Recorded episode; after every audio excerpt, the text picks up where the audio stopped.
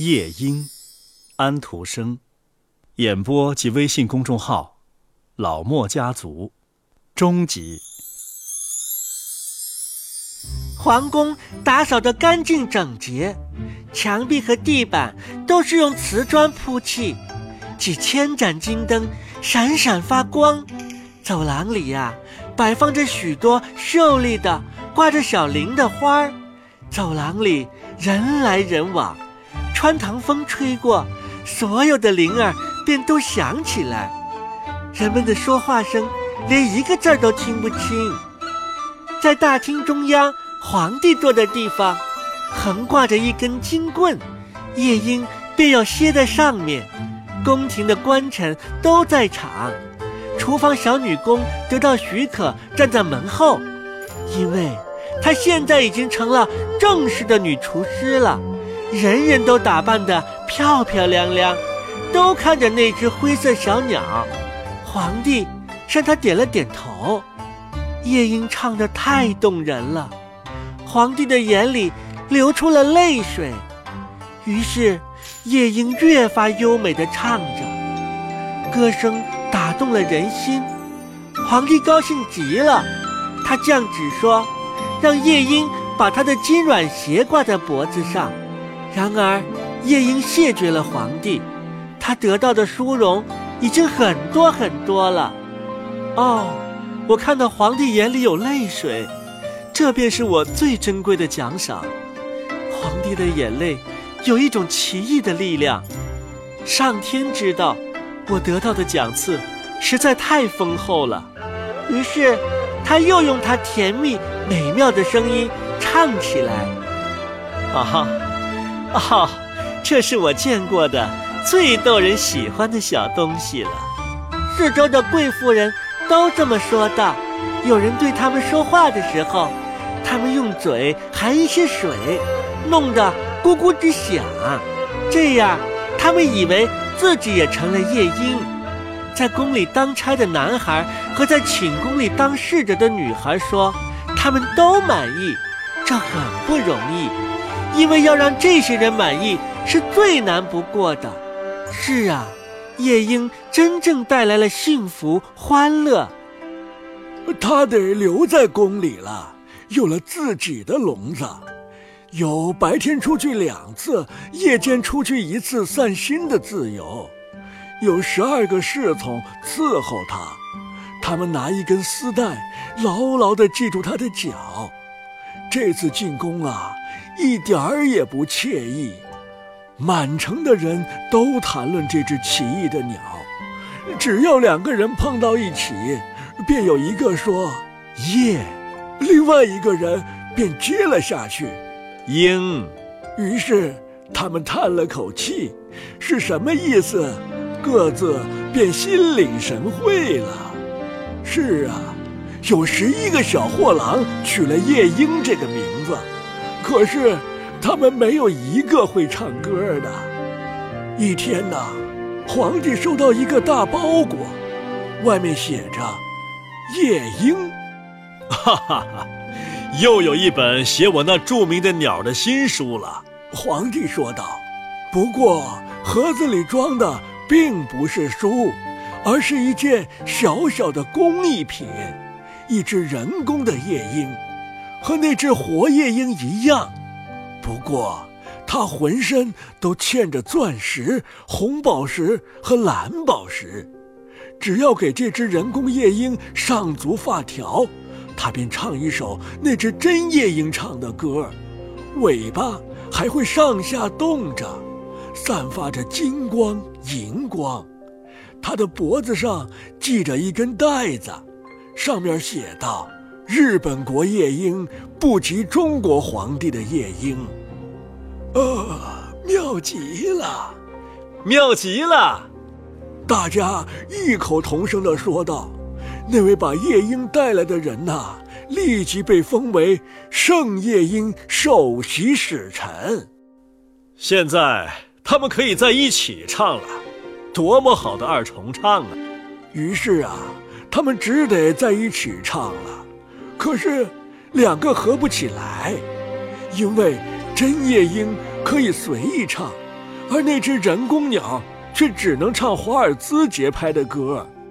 啊，这不是他的过错。大司乐官说道：“他唱的非常有板有眼，完全是我这一派的。”于是啊，人工鸟要独自唱了。它带来的欢乐和真鸟带来的是同样的，而且看它还特别令人赏心悦目。它就像手镯和胸针一样闪烁。他把同一首歌唱了三十三遍，可是他还不知道疲倦。大家都愿意从头再听，但是皇帝却认为该由针夜莺唱一唱。可是。他到哪里去了？谁也没有注意到。他从开着的窗子飞出去，回到他的绿色树林中去了。可是，这是怎么回事？皇帝说道。宫廷里上上下下的官臣咒骂着，说这夜莺是一个极不知恩的东西。哼！不过我们还有最好的鸟呢。就是啊，他们都这么说。于是，人工鸟只得又唱起来。他们听着同一首曲子，已经听了三十四遍了，可是还没有完全学会，因为它太难了。大司乐官拼命地夸奖这鸟。是啊，他保证，它比真夜莺好多了。不仅是浑身的打扮更漂亮，不仅只是那些钻石，而且它的内部。也更好，啊！因为众位高官贵爵，首先是皇上，可以看到，我们根本无法估计那真夜莺会唱出什么来。可是，在这人工鸟身上，一切都是精确的，它总是这样，从不会变样儿，一切可以计算出来，可以把它拆开，显示出人的思想。华尔兹是怎么编出来的？曲子是怎么进行下去的？一支完了之后啊，另一支又如何接下去？呃，我想就是这样的。每个人都这么说道。大四月官获准下个星期天把鸟带出去让民众看，他们也应该听听他歌唱。皇帝说道。人民听到了他歌唱，非常的快活。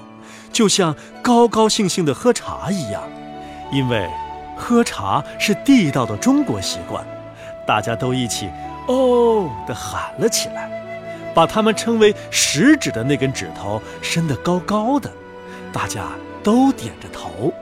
不过，听过真夜莺唱过的那位渔夫却说：“他唱的倒是真好听，也很像，可是他缺少点什么。”我说不上缺的是什么。那只真的夜莺，被逐出了这个国家，被逐出国土，紧靠着皇帝的榻旁，人工鸟歇在一个丝枕头上，他得到的贡品，金子、宝石，都摆在枕头的周围。对他的封号已经升为玉榻歌手，是左列第一位的官职。国王把左边。人的心脏在的这一边算为最尊贵，皇帝的心脏也是在左边的。大司乐官为这人工鸟写了二十五卷书，这部著作非常深奥，很长，用的尽是最艰深的中国字儿。所有的人都说他们读过，而且懂了这些著作的内容，因为要不然自己变成了蠢人。蠢人是要被捶肚皮的，这样，过了整整一年，皇帝、整个朝廷官臣和其他的中国人都能背出人工鸟的每一个音调。也就是这个缘故，大家十分喜爱它。大家都会唱，也真的跟着唱。街上的小孩子唱着，滋滋滋，咯噜咯噜咯噜。皇帝也这么唱，真是妙极了。不过，一天夜里，人工鸟唱的再好听不过。皇帝卧在榻上听它唱着，突然，嘶的一声，他所有的小齿轮都散了，音乐一下子停了。皇帝立即从榻上跳下来，把他的御医招来。可是他能帮什么忙呢？于是又招来了钟表修理匠。经过详细的研究和检查，他总算勉勉强强的把鸟修好了。但是他说，要尽可能少的让它唱，因为它的齿轮磨损的很厉害了，又没有办法换新的，所以音乐肯定不如以前了。这太惨了！现在只敢让人工鸟每年唱一次，就这样还算是唱的太多了呢。但是大司乐官用最难懂的中国语言。讲了一通道理，说他和原来唱的一样好听，于是他便和从前一样好听。